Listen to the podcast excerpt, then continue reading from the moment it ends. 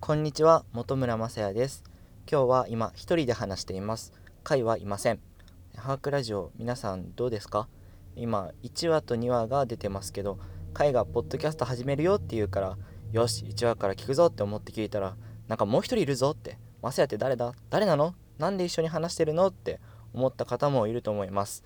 なので、今日は僕一人で自己紹介がてら、あんまりハークラジオの1話と2話でね、自分のことを話していなかったのでっていうかまああえて話していなかったんですよ。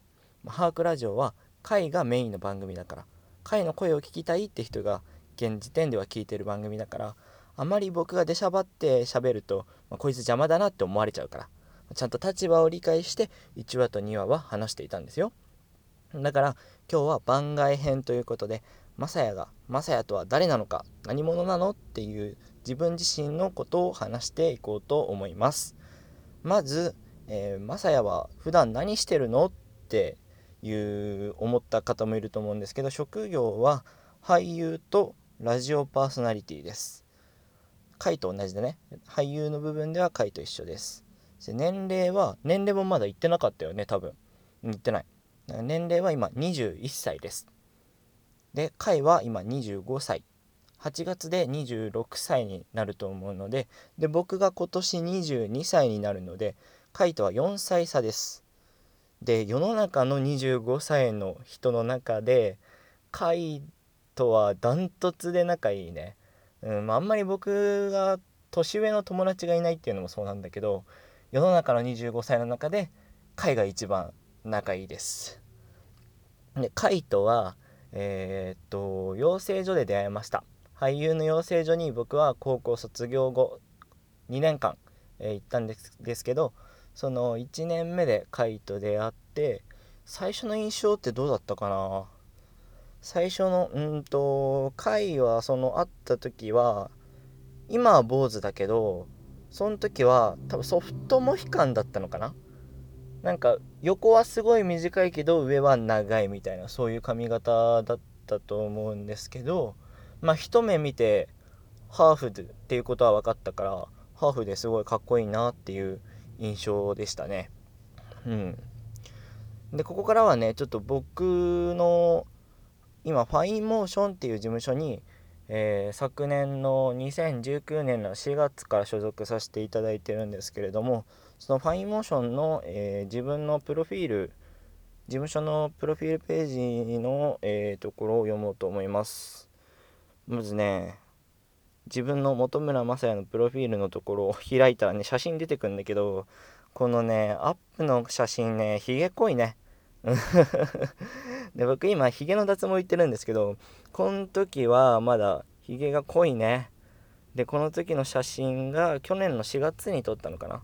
そろそろ撮り直したいなって思ってるんですけどでこの写真が確かプロフィール撮影するよっていう日の朝にひげ剃ったんだけどそれで撮ってもらったんだけどひげ濃いなあ周りうん まあ今はねもうちょっと綺麗になってますよ口の周り綺麗になってますよはいでそれは置いといてえー、生年月日1998年の11月の11日です。まあ、ポッキーの日って覚えてください。まあ、ポッキーの日だからね、誕生日にめっちゃポッキーもらうの。だからもう、ポッキーもらい飽きてるよっていうポッキーの日ならではの悩みもあるんですけど、まあ、今、えー、21歳です。そして身長171センチ、体重65キロ、まあ、体重今66とかかな？プラス1キロぐらいです。で趣味が刺繍散歩ドライブラジオを聞くことです。で刺繍っていうのはえー、っと僕今手先が器用なんですよ意外と。で昔からなんか家庭科の授業とかミシンの扱いとか手縫いの授業とかすごい好きだったし。で今海がさブランドを最近立ち上げたじゃないですか。エディ・ハークっていうね。それを最近立ち上げたけど実は結構前々から考えてたらしくて。で去年の4月にもね海がなんか友達に服を作って売るっていうことをやってたんですよ。でその時の、えー、トレーナーの左腕のところになんか僕がねあの刺繍をお願いされて海からちょっとワンポイント刺繍できないかって言われてああ多分できるよって言ってで刺繍を顔の刺繍をして友達にそれをあげたんですね。うん。その友達今もそのトレーナー来てくれてるといいんですけれどもだから刺繍得意です。で散歩。散歩もね昔から歩くのと自転車は好きでサイクリングも好きなんだけどまだ車の免許取ってない時はどこまででも歩いて行けるどこまででも自転車で行けるって思ってたからそのねまあ暇で時間ある時は一駅早く降りてちょっと30分から1時間ぐらい歩いてみるとかねラジオを聴きながら歩いてみるとかっていうのも結構やってましたね。でこれ自転車。自転車ってプロフィールに書いてないけどサイクリングも好きでで僕ね今までえー、っといくつか自転車の記録あるんだけどその1日に乗ってた最長記録が 1, 時、えー、1日に9時間半自転車に乗ってたことがあるの。いやこれもうすごくない？すごくない？って自分で言っちゃうけどいや自分でもよくこれ乗ってたなって思うの。でねこれね高校生の時の話なんだけど高校の友達がねあの神奈川の外れぐらいに住んでて外れって言ってもそんな端っこじゃない神奈川の真ん中らへんかな？に住んでてで夏休みに高校のその友達の家にあ遊びに行くっていう時に、えー、まあもちろん最初電車で行くわって俺友達に連絡したんだけどなぜか「え何？電車でいいの?」とかって言われて「え何それ？電車で?」って言ったらえ自転車があるじゃん」とか言われて「いやバカでしょそんなそこまで自転車で行けるわけねえだろ」って言ったんだけどそしたら「本当に自転車で来たらなんかいいことあるかいいことあるかもよ」みたいなこと言われて。でそして そして何何何って弁当でもおごるわみたいなこと言われたから俺はその弁当のために片道4時間超えですよ4時間超えで、まあ、僕埼玉に家あるんで埼玉から神奈川まで4時間ぐらいかけて自転車で行きました。いやーもうこれはねよくやったと思う。でこの日いろんな経験したね。あのねまず暑かったからめちゃめちゃ汗かいたでしょ？でゲリラ豪雨にも途中突入したの。で初めて 100m 先ぐらいがめっちゃ雨降っててで今自分がいるところは雨が降ってない。ちょうど境目のところなんだよね？だったんだよね。で今自分が雨降ってないところから雨降ってるところに自転車で突入するっていう経験をしました。それがね人生一度きりだね。雨降ってるところに突入するっていう貴重な経験もしましたね。でその9時間、えー、運転して家に帰った時帰ってからなぜか熱が出た。うん。風邪ひいたのかな。多分いっぱい汗かいたしいっぱい濡れたからね。であとその次の自転車に乗る時にさあ自転車乗ろっかなと思って自転車のとこ行ったらなんか後輪がパンクしてましたね。えでもそれいつパンクしたんだろうって未だに謎です。そのね9時間疲れて乗ってたからパンクに気づいてなかっただけなのかその家にね着いてからパーンってなったのかその疲労っていうかねタイヤのその限界を迎えてパーンってなったのか分かんない。でもなぜか次乗る時パンクしてたんだよね。俺これ気づかなかったな。本当に。気づいた気づかなくてよかったよね。気づいたとしたらさパンクしながら乗ってるそのストレスもあるじゃん。本当にその乗ってる時は気づかなくてよかったなって思います。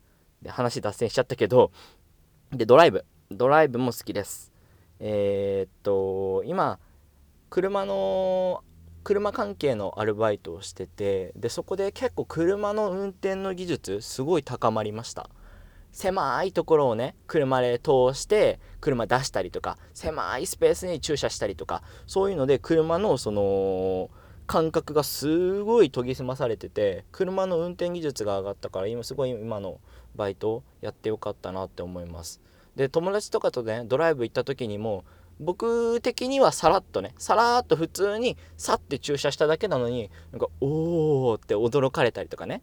え俺今そんなすごいことしたって思うんだけどなんかその友達的にはすんごいなんかスムーズに駐車したからうまかったみたいなこと言われてああバイトやっててよかったなって思ったりもするんですけどね。うん。で特技が、えー、野球とスキーと水泳です。あとけん玉折り鶴ルービックキューブです。で野球は小学校と、え中学校の間やってて8年間ですねやってました。でスキーは高校の3年間。で水泳は幼稚園の年中か年長から小学校5年生まで、えー、けん玉はけん玉ってあの代表的なもしもし亀よの技あるじゃないですか。大皿と中皿を交互に乗せていくあの技。あれは僕永遠にできます。うん。まあ永遠っていうと語弊があるけどまあ僕がやめようって思ったタイミングまでできますね落とさずに。でさらに俺歩きながらもしもし仮面もできます。これオーディションでやったらね周りの人にねすんごい驚かれてねそのオーディション通りました。ほんとけん玉やっててよかったなって思う。であとねけん玉っていうとその棒のところあるじゃん。先っちょのその細い棒のところにえっ、ー、と玉を入れるっていう。あれも、えー、できます。そう前に振って穴にこのポッて入れるっていうのが意外と難しいんですよ。でもそれ僕できたりもします。で折り鶴。で折り鶴っていうとまあ誰でもできるじゃないですか。で僕はその一辺が1センチの紙。1センチ1センチの小さい小さい紙で、えー、折り鶴を折ることができるんですよ。これもまた手先が器用っていうのも関係してくると思うんだけどえっとシャーペンの先芯が出てない先っちょも一緒に使ってこの折り目をつけたりとかね。さすがに手だけって失礼ですすいません今咳が出ちゃいました。さすがにその最後の最後まで最後の段階まで来るとあの手だけじゃね折りきれないの。だからシャーペンの、えー、先っちょとかも使ってね折り鶴折ったりもできます。でルービックキューブルービックキューブは僕6面揃えられます。で全世界でルービックキューブの6面揃えられる、えー、人ってわずか6%しかいないんだって。全世界で6%の人しかルービックキューブ6面揃えられない。だからなかなかの確率。限られた限られた人しか6面って揃えられないんですよ実は。で僕はその限られた6%なんですけど。でもその6面ねあれって頭のいい人が感覚だけでや揃えているっていうわけじゃなくて揃え方を覚えれば誰でも6面って実は揃えられるんですよ。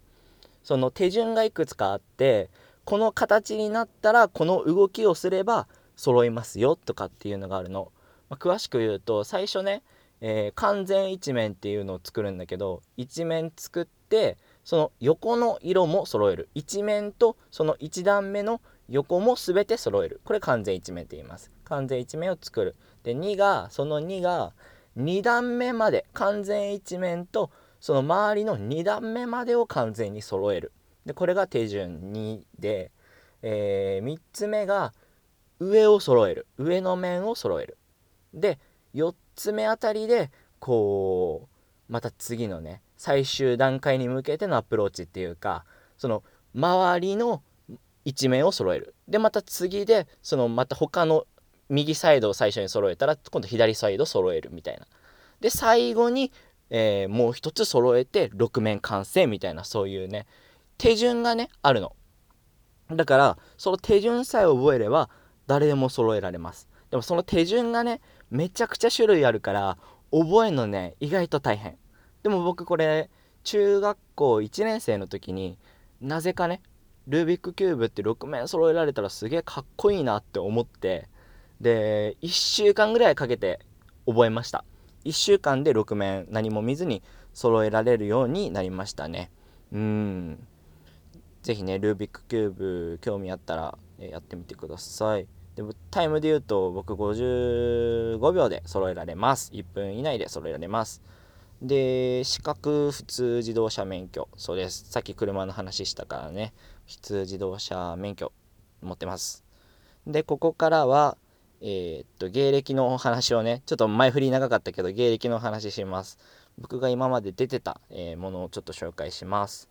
映画、えー、映画ですと、えこの2020年冬公開の「サイレント東京」っていう映画にちょっと出てます。でもこれねエキストラだったね。うん。渋谷のスクランブル交差点のセットが栃木の足利市にあってそう実は渋谷のスクランブル交差点のセットあるんですよ。栃木に。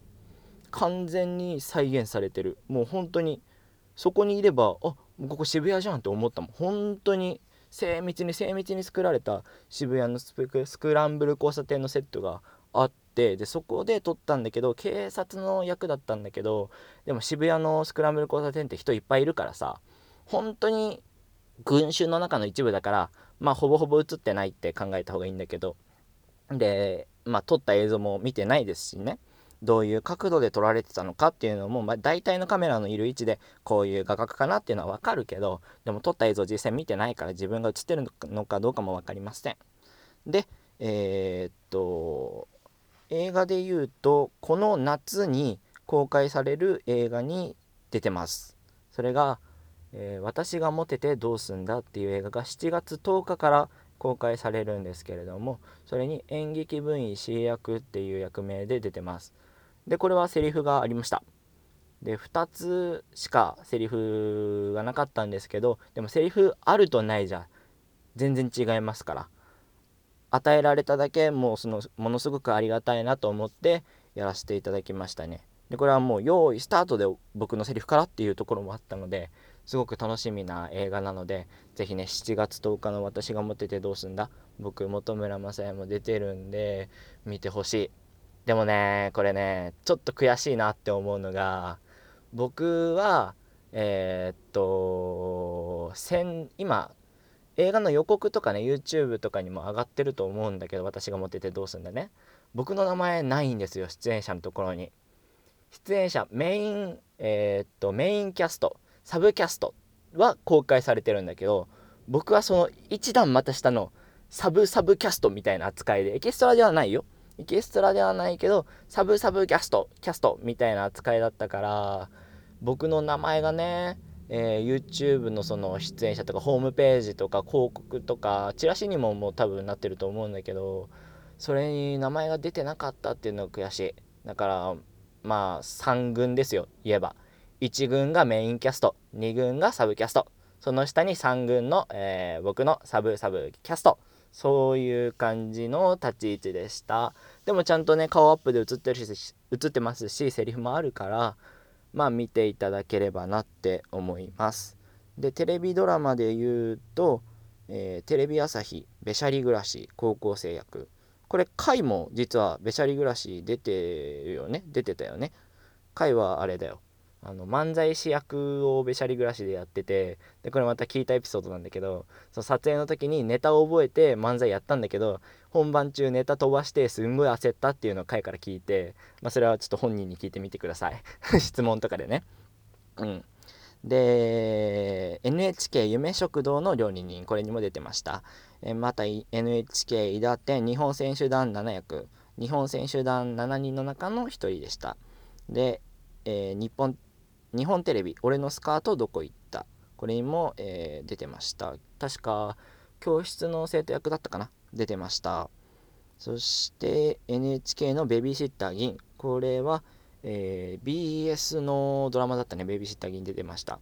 でこのベビーシッター銀そう。ベビーシッター銀の確か助監督の方が、えー、私がモテてどうすんだの助監督さんでもあり僕のことを覚えてくださってたんだよねそうだから私が持っててどうすんだの顔合わせに行ったその日になんか助監督さんに「あれベビーシッター銀の現場にいませんでしたか?」みたいなことを言われてで「あいました」って言って「あえなんでですか?」って聞いたらなんかすごい覚えてますみたいなことを言ってくださってわすごい嬉しいなっていうそう経験をしましたね覚えててくれたっていうのはね本当にありがとうございますでえー、日本テレビ「俺の話は長い。草野球をする人」これは草野球をする人役っていうことです。でテレビ朝日おっさんずラブ2高校生役。これはね第3話だったかなおっさんブラおっさんずラブの第3話。これは主人公の田中圭さんがなんか母校に来てえー、っと仕事内容を説明するっていう設定だったのかな。そこで、えー、僕は教室にいる生徒役で座ってました。で ABC これは大阪の方のテレビ局ですね。年下彼氏。これは、えー、4月1ヶ月前ぐらいに放送されてたやつで放送部員役として出てました。でフジテレビスーツ2今やってるのかな？今多分やってるドラマで居酒屋のお客さん役やってました。でフジテレビあすいません。間違えました。えー、っとこれはテレビ朝日だね。テレビ朝日の女子高生の無駄遣い。高校球児役。これも出てました。でこう見ると高校生役とか高校球児役とかがすごい多いね。うん。まあでも野球高校球児役の時とかは普通にピッチングとかピッチャーの役やったんで普通にキャッチボールとかピッチングとかやったからすごい楽しかったし。うん。であとは、えー、日本テレビキングオブダンス。これにもちょっと出てました。そして、えー、NHK 逆転人生ボールペン編第一開発部役。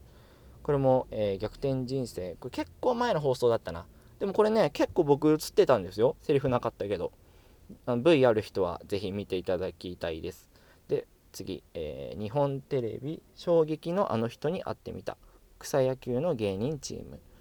これねみやぞんさんの再現 V だったんだけどこのみやぞんさんの、えー、本人役の芸人の方がもう本当にみやぞんさんに似ててびっくりした。見た目が。本当に似てる。だからこれもね V ある人見てほしい。うん。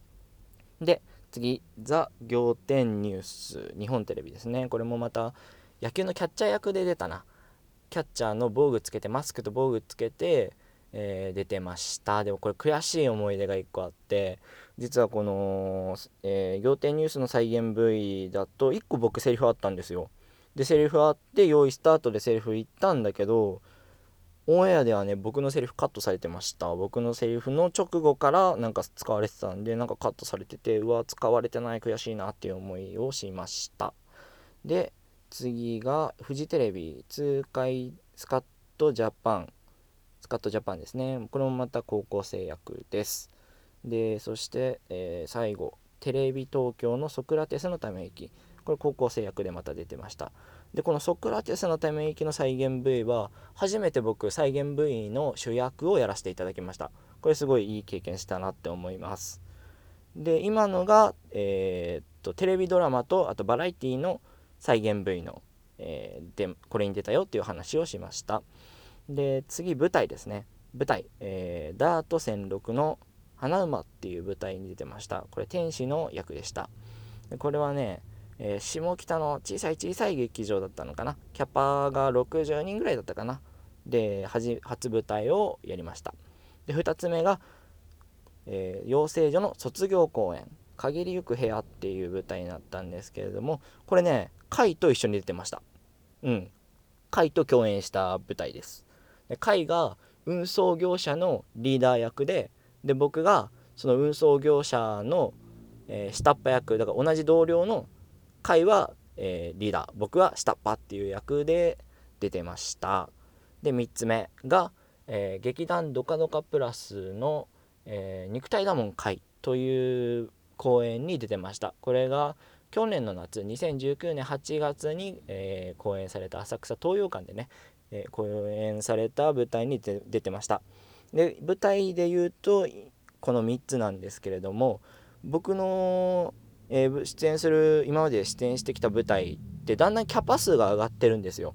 最初のね、えー、ダート1006花馬はキャパ数60人ぐらい。お客さんの数ですね。60人ぐらいのところでやりました。で次の、えー、会と一緒に出た限りゆく部屋卒業公演は新宿の劇場でやったな。えー、確か、えー、と、170人ぐらいかな、お客さんの数。170人ぐらい入るところでやりました。で、最後の浅草東洋館でやった肉体だもん会は、浅草東洋館のキャッパーは200人ぐらいかな？うん。なんか東洋館って映画館みたいにもう椅子が常備設置してあってそれプラスさらにパイプ椅子何個か出したから210ぐらい入ってたのかな？確か210 10っていういうふうに上がってきてるので次何か舞台に出るよっていう時には500人ぐらいのね会場で舞台に出られたらいいなって思ってます。はい。そして、えー、広告 CM ですね、えー、CCJC 綾鷹の CM これにちょっと出てました。そして東京ドームシティの、えー、CM これは東京ドームシティでも流れてますし東京ドームでも流れてます。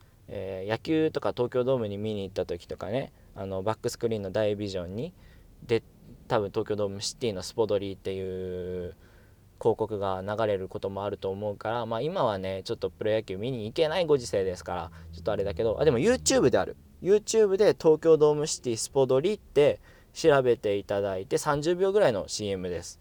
歌がついてるね、えー、CM バッティングセンターのところだったんだけどで僕がその、えー、まあこれもうんとどちらかというとエキストラ。うん。だけどその中でもすごい前の方にいたしでなんか驚いた顔とかも使われてたしで後ろの方でこう見てこう頑張れ頑張れって応援してたのとあと驚いた顔とかも結構まあ一瞬だよ。23秒ぐらいだと思うけど30秒の中のね。是非ちょっと見ていただけたらなって思います。で芸歴はこれくらいですね。あすいません。あと一つ、えー、僕今、えー、コミュニティ FM っていうラジオ局えー、っとクローバーメディアっていうラジオ局でラジオパーソナリティのアシスタントをさせていただいてます。毎週水曜日の12時から15時までの3時間生放送の番組やってて、まあ、これがザ・お昼の番組っていう感じですね。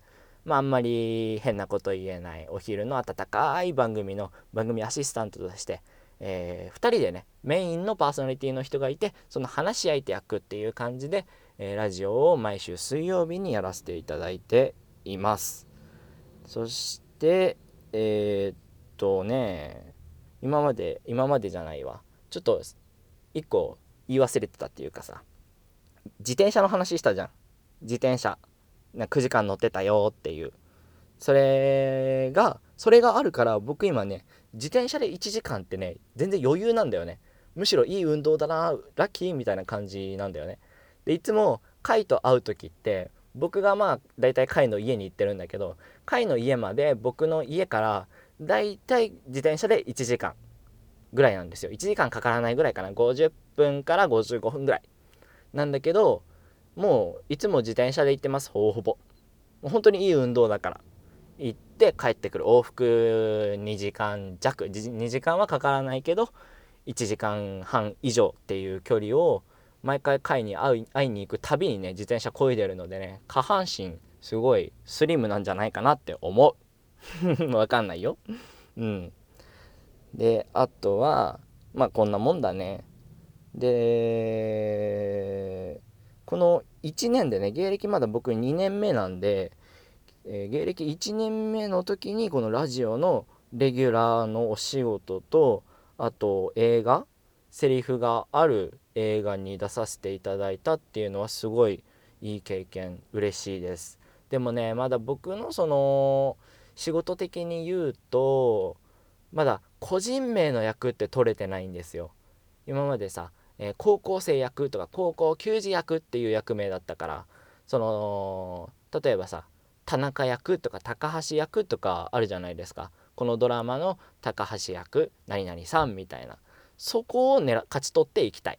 そうだから今後は、えー、なんちゃらドラマ、えー、佐藤役本村正也みたいなね。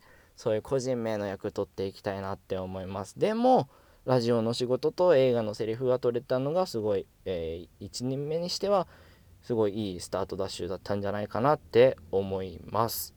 してこの「ハークラジオ」は僕は深夜番組の感じでやりたいね。うん。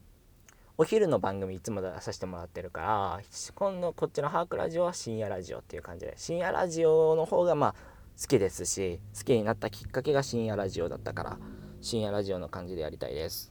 でラジオの好きなところ。これはね話すと長いよ。ラジオの好きなところはうんと高校生の時に初めて友達に「ラジオって面白いから聞いてみ」みたいなことを言われて聞き始めたのが星野源さんの「オールナイトニッポン」これは今でも続いてます。だからもう45年続いてんじゃないかなこの番組。すごい面白いです。で僕この初めてラジオを聞いた時にラジオのそのいろいろ衝撃を受けたポイントがあってまずメールっていう制度があるっていうのが僕知ったんですよ。そのリアルタイムで視聴者の方がメールを送っていただいて感想とかね。それでパーソナリティの人とリスナーの方でその掛け合いをして番組を作っていくっていう制度にすごいあびっくりしましたね。うん。でそう。みんなにねメールを読まれる喜びを分かってほしい。これまたハークラジオ第2話の冒頭でね僕言ったかもしれないけどラジオにメール読まれるのって結構ねすごいことなんですよ実は。普通のラジオっていうのはだいたい深夜ラジオの人気の番組とかだとその1日ってその放送に大体もう何千通以上のメールが届いてるわけででその何千通のメールの中からメールを選んで読んでるわけなんですよ。だから読まれる確率って相当低くてでその読まれる人たちもそのはがき職人って言って毎回ねその面白い番組の面白い内容を書いて送ってる専門の人たちがいてその人たちが優先的に読まれていくから、まあ、僕みたいななんとなく送ってみようかなって言って送ったメールとかほぼほぼ読まれない。そう。だから僕まだね深夜ラジオ送ってるんだけどいっぱい送ってるんだけど採用されたのって一番組でしかない。でもその一番組はめちゃめちゃ僕のメール採用されるんですよ。でそれが「とにかく明るい安村のとにかく丸裸」っていう番組で土曜日の深夜にやってるちょっとあのお色気下ネタ番組なんだけど すごいね。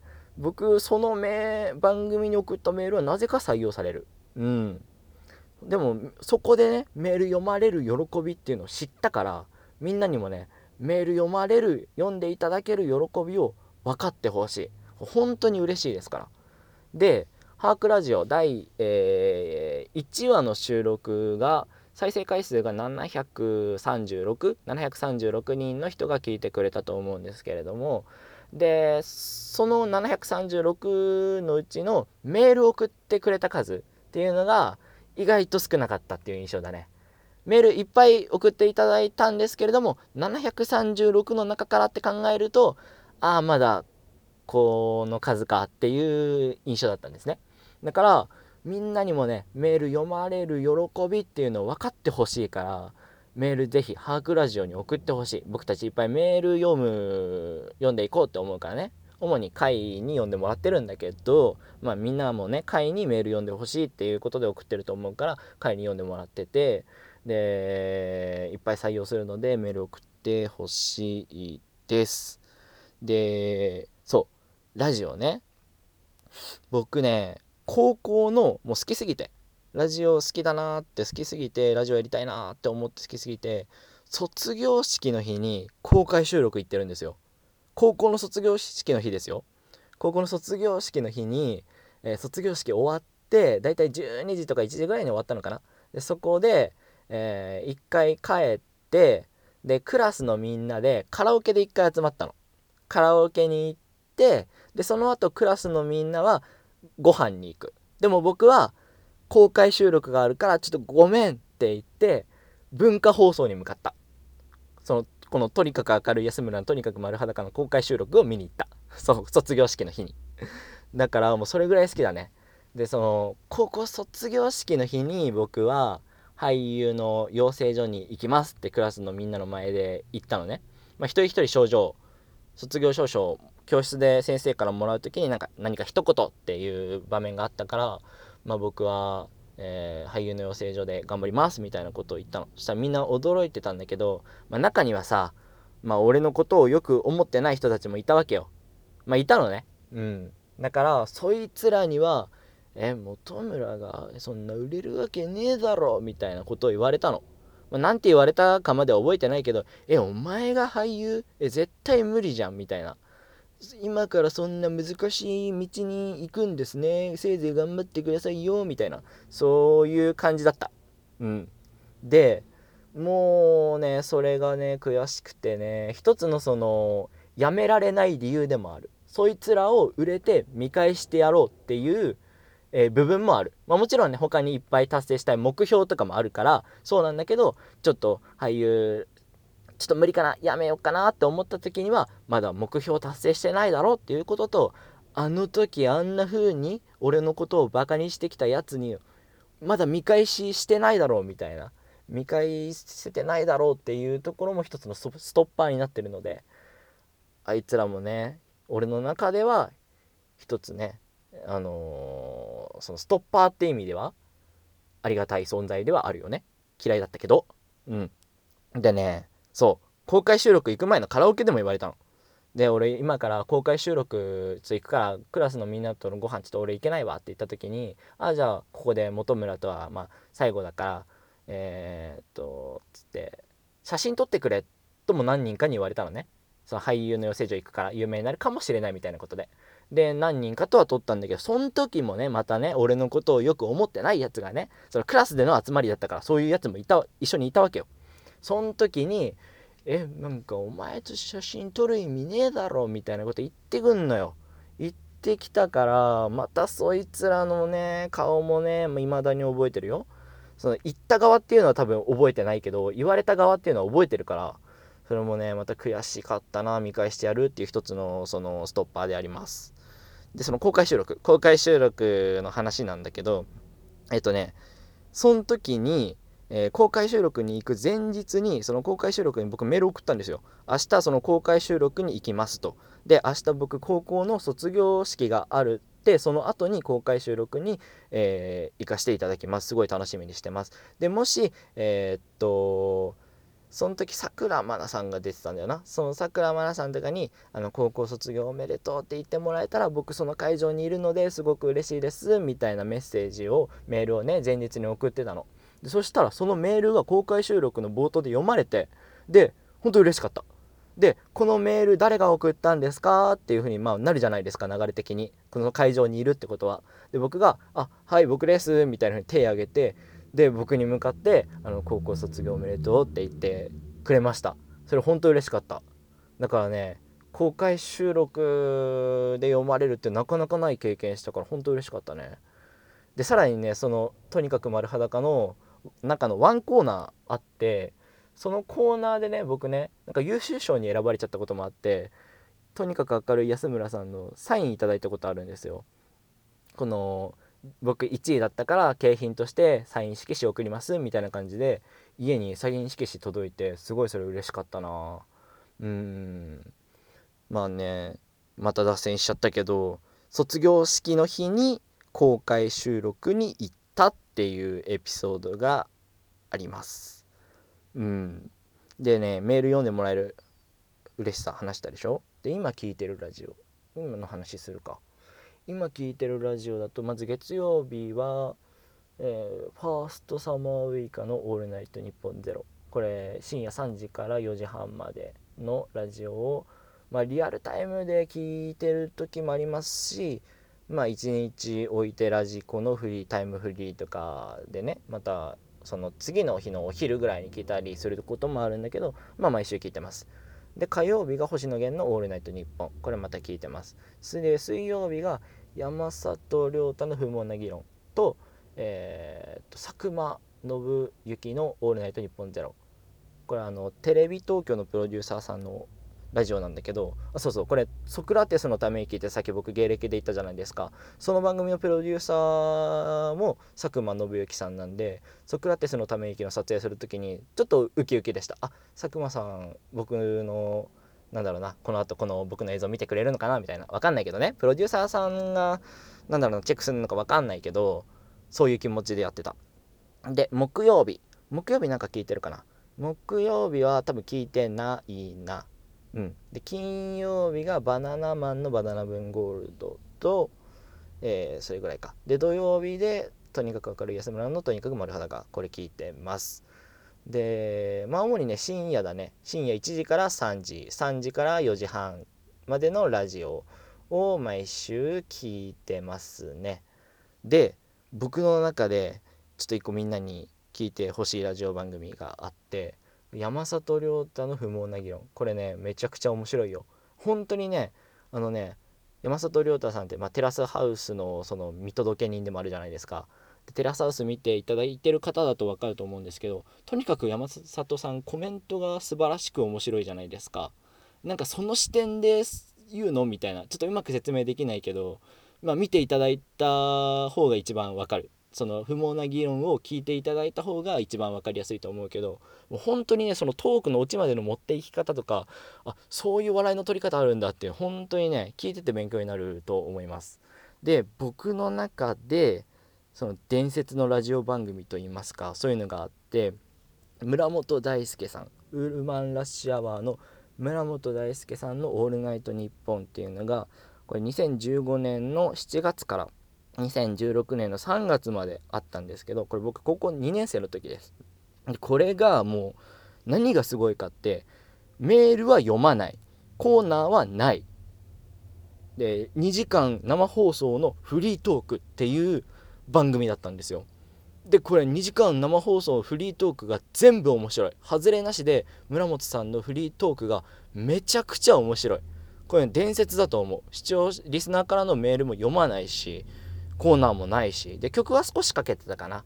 でも他のラジオ番組より曲かけてる数少なかったと思う。だからほぼほぼ2時間ねもうぶっ通しで喋り続けるっていう伝説のラジオがあって。本当にね村本大輔さんすごいなって思うきっかけでした。で、えー、その村本さんのエピソードでね僕1個印象深いものがあって村本さんがツイッターであのー、アンチ村本の人たちと喧嘩してる時期とかあったんですよ。でその時のエピソードでで村本さんがツイッターで「よしじゃあみんなミサイル準備標的はこいつだ!」って言ってアカウント名もその出して晒して「標的はこのアカウントだみんなミサイル準備しろ!」っていうスタイステツイートをしてでそのミサイルっていうのは言葉のミサイル罵倒だねうんそれを30万人に用意させるのそのフォロワーその時30万人ぐらいだったと思うから30万人に向けてミサイル準備しろって準備させてで10分後ぐらいに放てってツイートしてそしたらその30万人が一つのあのアカウントに DM にみんな罵倒を「もうアホとかバカ」とか「お前の方がつまんねえよ」とかって送るからそのアカウントを凍結させるっていうそのミサイルミサイル？ミサイルを放つっていう攻撃をしててそれすんごいなって30万人のフォロワーの力すんごいなって思ったエピソードだね。うん、でこれをツイッターでやるっていうのもものすごいすごいなって思う。うん、ラジオね。ラジオの話はもういっか。まだ全然話せるよ。まだいっぱい話せるけどちょっとこれ以上喋っちゃうと長いよって思われちゃうからラジオの話はこれくらいにしときます。でハークラジオ皆さんどうですかね？えー、まああれって実は簡単なセットでやってるんですよ。回のパソコンにマイク、えー、マイクは USB のコードでつながれててそれをパソコンに挿してでパソコンの録音アプリで収録をしてハークラジオを撮ってるんですけどまあね第2話あれちょっとひどかったね。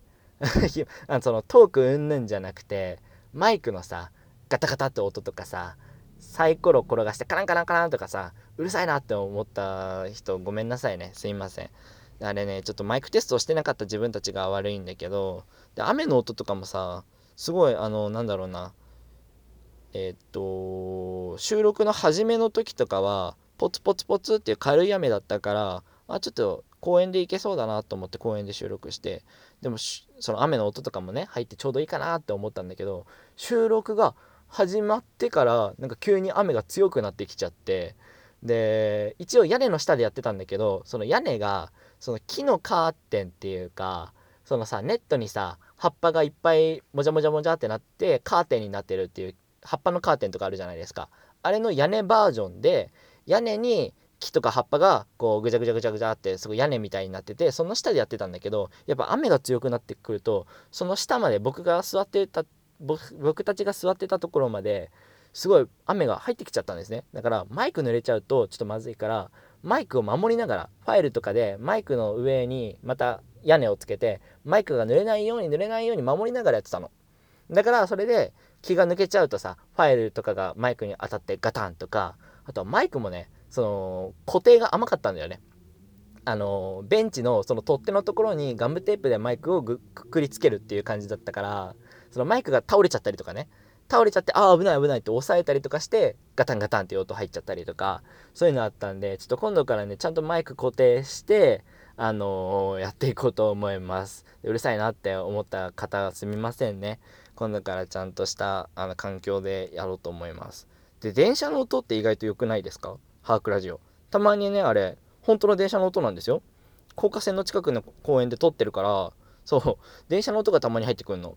でも意外と僕もハークラジオ聞いてるけど聞いてるとたまに電車の音ガタンガタンガタンってなってあなんかいい風情だなみたいな思いません？電車の音。まあ嫌嫌だっていう人はちょっとメールで教えてください。そしたら電車が通らないところでやります。でこのハークラジオ始めたきっかけ。あこれ最初に僕が言ったそのなんだ？なんでマサヤが一緒に喋ってるの？っていうところなんだけどこれはねあれ。実は2018年ぐらいから2年前ぐらいからカイと一緒にポッドキャストを撮ってたんですよ。一回撮ったことがあってでお互いなんかラジオ番組ちょっとやりたいねみたいな話をしてたんだけどでも現時点だとまあ全然人気がないからお互いね全然有名じゃないから僕は今でも有名じゃないけどね。回だけが有名になっちゃったけどでどっちかがいずれ有名にそうなってきたらラジオを2人で一緒にやろうって決めてたの。そう。でこんなにも早くやれるとは思ってなかった。の回がね一気にテラスハウスで有名になっちゃったからね。2年2年でできるとは思ってなかった。5年ぐらいかかるかなと思ったけど2年でこのハークラジオを始められたからすごい良かった。だからもともと一緒に回とラジオをやろうって言っててで今そのやる時が来たっていう感じですね。そういう感じで僕が、えー、僕が一緒に喋ってる理由です。でどうですか？今。僕ね今一人でこんなに喋ってるのって実は生まれて初めてなんですよ。いつもコミュニティ FM の方だと2人でやってるからね。1人でこんなに話すのって初めてなんだけど意外と喋れるね。うん。その今何分喋ってんだろう？ちょ何分喋ってんだろうな？ちょっと待ってね、えー、46分喋ってます。46分も1人で喋れるなんて思ってなかったからでも将来ラジオ番組やりたいし1人で。まあ1人でもいいしまあ1人でもいいんだけど2人でもいいんだけど、まあ、いずれは1人で2時間その村本さんみたいにね2時間フリートークでっていうね機会があったらやりたいんだけどそれの一歩近づけたかな。46分も今1人で喋ってるからね。うん。でなんだろうな。俺のその話し方の特徴僕って話し方こんな今46分喋ってたけど特徴どうですか？だから自分的にはなんか自分の喋り方あんまり好きじゃないの。なんかトーンがなんかね伸びたりとかさ「なんとかで」とかなんか僕伸びるじゃん。でこれが、えー、小学校の時から多分そうで小学校の時からなんか女子2人組にすごいなんか面白がられてた時があってこの僕の喋り方がね。トークじゃなくて僕の話し方が面白いって言ってくれてた女子がいてでその女子と去年、えー、成人式の時にまた再会したんですよ久しぶりに。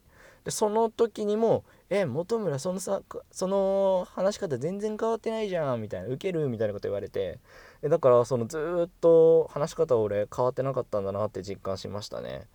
まあでもこの話し方面白いって言ってくれる人もいるからまあありがたいんだけどどうかな。でもね初めて会う人に俺お姉に間違えられることが多くてそうそうそう話し方でね全然お姉じゃないよ。女の子大好きなんだけど男には一切興味ないけどそのトーンというか語尾が伸びるとかあと口癖口癖なのかなんとかなのよとかなんとかでさあさあとかなんか語尾が上がっちゃうのかな。それでお姉に間違えられることが多いんだけどお姉ではないです。でうんとカイと仲良くなったきっかけ話そうかな。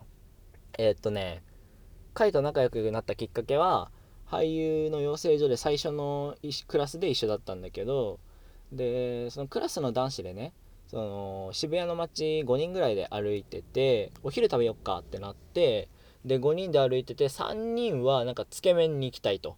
で2人俺とカイはなんかパスタとピザ食べ放題の店に行きたい。渋谷にあるじゃないですか。パスタとピザ食べ放題の場所。ちょっと名前ちょっと忘れちゃったんだけど。そこにえー、行きたかったからじゃあ3人はつけ麺行って2人俺とカイは、えー、パスタとピザのお店行ってその時に、えー、お互いいろんなことを話しました。その時はまだお互い全然知らない状況だったから。いろいろ話してあでこの人めっちゃ面白いなって回すごい年上だけど話しやすいし本当に面白いしあとアメリカに住んでて日本に来たっていうのもさその僕の友達の中では初なの。その外国に住んでた友達っていうか。だからすごい魅力があってすごい仲良くなりましたねそこから。うん。これね多分ね回覚えてないと思うこのエピソード。だから僕がそのマサヤと仲良くなったきっかけ覚えてるって回に聞いたらえー、なんでってっけな？わかんねえ。って多分言うと思う。回忘れっぽいと忘れっぽいとこが多いから。そう。でも忘れられてたら悲しいよね。覚えててほしい。今度聞いてみよう。でそう。回のさその日本語能力ってめちゃめちゃすごくないですか？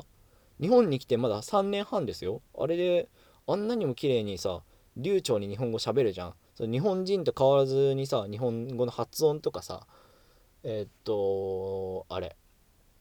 なんだっけ。日本語ってさいや違うわ。外国人が日本に来た時とかってさ片言の日本語とかに結構なってるじゃないですか。あと発音とかがさちょっと違うけど、まあ、日本語喋れてるけどちょっと発音が違ったりとかね。そういう方いらっしゃるじゃないですか。でも会は全然日本人と同じように日本語喋ってるから本当にすごいと思う。で日本語ってさ外国人の人からすると世界で一番難しいって言うじゃないですか。そう僕は日本人で日本語しか喋れないから日本語の難しさっていうのは分からないんだけど外国人からすると日本語ってめちゃめちゃ難しいらしいの。でもそれもまあ確かにそうだなっていう思うところもあってこれは確か会に聞いたことがあったんですけど日本語ってさそのなんだろうな結論を最後に持ってくるっていうかさ例えば「私は野球をして疲れました」っていう日本文があるじゃん。それを英語にするとさ I'm tired to play baseball とかって多分なるじゃん。I'm tired って先に私は疲れたって言っちゃう。でなんでなのっていうところで to play baseball 野球をしたから疲れたってさその結果を言ってからなんでなのっていう理由付けが英語の文法だと思うの。でも日本語ってその私は野球をして疲れたってその何々をしてっていうのが間に来るからその文法の違いが難しいって会は言ってたことがあるの。でも確かにそうだなって思って。で日本語でさらに言うとさ日本語ってさひらがなカタカナ漢字ってあるじゃん。そのさ英語はさアルファベットの組み合わせじゃん。でも日本語ってさひらがなとカタカナと漢字の組み合わせだから読むのが難しいらしいね。読み書きが外国人の方からすると日本語の読み書きってめちゃくちゃ難しいっていう話を聞いたことあります。でも確かにそうだなって思う。そのさ日本人だったらさそのなんでここカタカナなのかって例えばさなんだろうタイヤ。例文の中にさなんかタイヤ持ってきてとかって言った時にさタイヤってさカタカナで書くじゃん。でも外国人的に言うとタイヤってなんでカタカナで書くのっていうまずそこからなんだって。そう。まあ確かにそうだと思いません？日本人からしたらさ簡単にあここは感覚的にもうカタカナで書くものだタイヤとかね。だからわかるけど外国人からするとなんでここカタカナで書くのとかって本当に漢字とひらがなと、えー、カタカナの組み合わせが難しいっていう話を聞きます。でもね貝はねあのー、日本語の読み書きも全然できるし僕普段貝とえ、ー、とあの、連絡取る時とかも普通に日本語で送ってて漢字とかでも普通に送ってるしでも貝はこの日本語ってどういう意味って聞かれたこと一切ないし漢字も理解しててカタカナとかも全部読み書きできるし本当に3年半ですごいと思う。でもね多分ね彼お父さんが日本の方だからあの小さい時からアメリカで日本語の勉強してたんだと思う。これまだ聞いてないから分かんないんだけどお父さんから日本語を教わってたと思うのじゃないとあんな話せないと思う。多分そうだと思うんだよね。でも本当にすごいと思う。2カ国語を喋れるっていうのはね本当にそんいいなって羨ましいなって思う。でも僕のねその「Only English」っていうハークラジオのコーナーでね英語第1話で喋ったじゃないですか。僕の英語のレベルなんてあんなレベルですよ。でももっとカイと一緒に喋って英語も喋れるようになりたいなっては思ってます。でカイはそのあれだよねスタンダップコメディその 僕俺すごいびっくりしたの。スタンダップコメディやってるっていうのを聞いた時に。でもそれはさあれスタンダップコメディにカイが出会ったのが養成所卒業した後だったからまあ俺は知らなかったんだけどテラスハウス見てなんかスタンドアップコメディアンとかって出てるからすごいびっくりして。そうそうそうそうそうそう。えー、っとね何だったっけなうんとねまあ視点が回独特じゃないですか。って思うの俺は。なんか普通に回と喋ったりしてた時もなんかすごいあそういう着眼点なんだって面白いところに目つけるなって思うし回の意見もすごい面白いと思うからそのスタンダップコメディのポテンシャルは高いと思うの。でも受けてない。うん。滑ってる。滑ってるっていう言い方は良くないな。受けてない。だからその料理で言うといい食材使ってるんだけど味付けがうまくいかずにそんなに美味しくない料理ができちゃうみたいなね。そういう状態。だからトークの構成とかどうオチに持っていくかっていう味付けをしっかりすれば回スタンドアップコメディで受けると思うの。素材はいいんだから。その目つけるテーマとかすごくいいから。あとは味付けしてどううまくオチまで持っていくか。これをね回に期待したい。そして俺は回にえー、っとあれ。スタンドアップコメディで爆笑を取ってる姿を見てみたい。うん。で回がそう。テラスハウスに住んでるっていうのを聞いた時に俺すんごいびっくりして。新宿確かに新宿の街2人で歩いてる時に実は俺テラスハウス住んでたんだよっていうことを言われていやいやいやそんなわけないじゃんって俺はその時にそういうことを言って信じてなかったの。でも会に「えじゃあ調べてみ」って言われて小林会テラスハウスって調べてみって言われていや俺これで本当に出てきたら俺めっちゃ笑うんだけどみたいなノリで調べたら本当にその入居前のインタビューの動画とかが出てきたからめっちゃもう「えー、マジか!」みたいな新宿の街で叫んだ。本当にびっくりしたあれは。でもびっくりした理由がさ実は1個あってそのねまだ海がテラスハウスに住んでる時期に僕が1回連絡した時があって今度あの家に遊びに行ってもいい日ある？みたいなねことを送ったの。でもその時はカイがテラスハウスに住んでるっていうのは俺は知らなかったからカイのもともと住んでる家に遊びに行くつもりで連絡をしたの。でもそしたらカイからちょっと今シェアハウスに住んでるんだよねみたいな連絡が来てで俺はそれを見てあじゃあシェアハウスあいいね楽しそうって思ってじゃあシェアハウス行かしてよって言ったら、まあ、周りのね一緒に同居人の方とかもちょっと喋りたいしみたいな感じで送ったらいやそれが友達とか呼んじゃいけないんだよって返信が来て。で俺はその返信を見た時にえいや何それ？えテラスハウスかよって思ったの。いや俺本当に思ったの。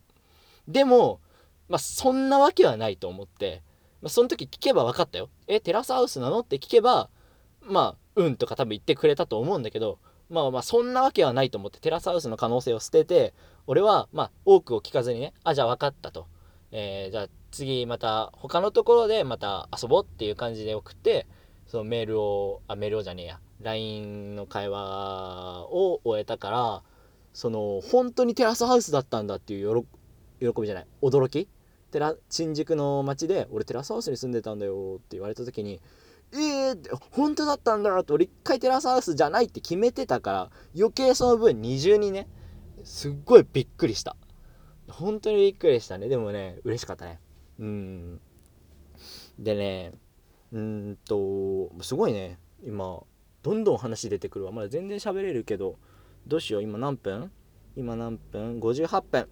まあ1時間ぐらい喋ったからうんどうしようかな。でももうちょっと喋りたい。ごめんね。あのー、まだ聞いて最後まで聞いていただけたらすごい嬉しいです。で僕1個目標があってハークラジオで公開収録やりたいです。公開収録ってそのお客さんを呼んでその前でラジオの収録をするっていうものなんだけど僕ラジオやりたいって思い始めた時からね公開収録やりたいなっていうのが一つの夢であってでいつか自分が出演するラジオ番組で公開収録をやるっていうのが一つの夢だったんでそれを把握ラジオで叶えられ叶えたいなって思ってます。で書いてまあイベントを多くやるじゃん。絵の個展とかのねえーと、展覧会とかね京都とか大阪とかでもやってたけど、うんと、だからそういう同じイベントのそのワンコーナーとして来てくれた人を集めて最後に今からハークラジオの公開収録やるから一緒にちょっとお付き合いお願いしますみたいな感じでねそういう感じでハークラジオの公開収録やりたいなって思ってる。でその時にはハークラジオ公開収録やるって決まった時にはね、まあ、まだ分かんないよ。会にも喋ってないから公開収録やってくれるかどうかも分かんないけどでもそのやるってお知らせを流せた時にはその僕があのとにかく明るい安村の公開収録でやったようにその前日にねその公開収録僕明日行きますとその会場にいると思うのでなんか一言声かけてくれたら嬉しいですみたいな風にね送っとけばその公開収録の場で会に読んでもらって何か一言言葉をかけてくれるかもしれないですよ。それ本当に嬉しかったから。僕はその経験をして本当に公開収録で直接そのね出演者の人から声かけてもらって嬉しい思い出があるから是非送ってほしい。明日公開収録行くから何か一言、えー、言っていただけたら嬉しいですみたいな感じで送っとけばもしかしたらいいことあるかもしれません。ね うーんでどうかないろいろ話してきたけどうーんとあと何かあるかなでもねいっぱい話してきたから大体僕のことを分かってくれたと思うの。うん。マサヤってこういう人間なんだっていうのをね分かってくれたかと思います。でまだね何か聞きたいこととか質問とかあればねラジオの方にね僕宛ての質問とかもね欲しいです。今のところね回の質問ばっかなんでね僕すごい悲しいです。まさや悲しいです。泣いちゃいます。まあ泣かないですよ。泣かないですけどまあ僕宛ての質問とかもあったらすごい嬉しいですしもう快くもうもうなんだろうな元気に元気に読ませていただきますよ。その時は。答えますよ。何でも。まあ僕大体そんな NG ないんでまあ何でも聞いてほしいですね。興味があってくださったならばね。無理にとは言わないよ。興味あったら、えー、僕まさや宛ての質問とかもお待ちしています。どうしよう。今日もこれくらいにしましょうかね。1時間ぐらい喋ったから。1時間自分が喋れるってことも気づいたからね。本当に嬉しい収穫。で、えー、次、えー、今これが番外編なので次皆さんのお耳にかかるのは「ハークラジオ」の第3話になるかと思います。それでは、えー、今回はまさやが一人で自己紹介という形でお話ししました。ではまた次回。